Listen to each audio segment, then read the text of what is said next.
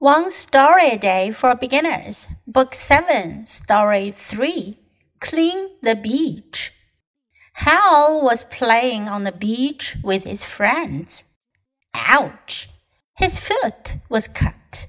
He called out to the lifeguard for help. I will put a bandage on your cut, said the lifeguard. Why would someone leave glass on the beach? asked one of Hal's friends. Let's do something about it, said the lifeguard. Let's clean the beach. So they walked along the beach and picked up the garbage. 今天的故事讲的是 clean the beach，清洁沙滩，清洁海滩。Hal was playing on the beach with his friends. 哈尔和他的朋友一起在海滩上玩耍。Ouch！哎呦！ 当有什么突然的疼痛的时候，我们可以用 ouch 来表示。哎呦，His foot was cut，他的脚被割伤了，被划伤了。He called out to the lifeguard for help。Lifeguard，救生员，他呼叫救生员来帮忙。I will put a bandage on your cut，said the lifeguard。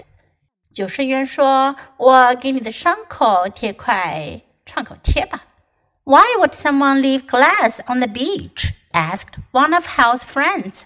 哈尔的一个朋友问：“为什么会有人把玻璃留在沙滩上呢？”Let's do something about it," said the lifeguard.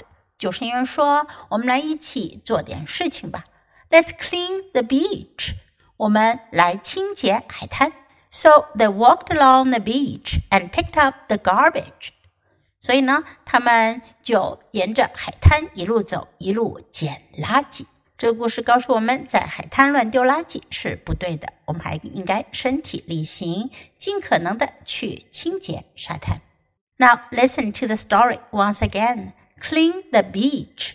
Hal was playing on the beach with his friends. Ouch! His foot was cut. He called out to the lifeguard for help. I will put a bandage on a cut, said the lifeguard. Why would someone leave glass on the beach? asked one of Hal's friends. Let's do something about it, said the lifeguard. Let's clean the beach. So they walked along the beach and picked up the garbage.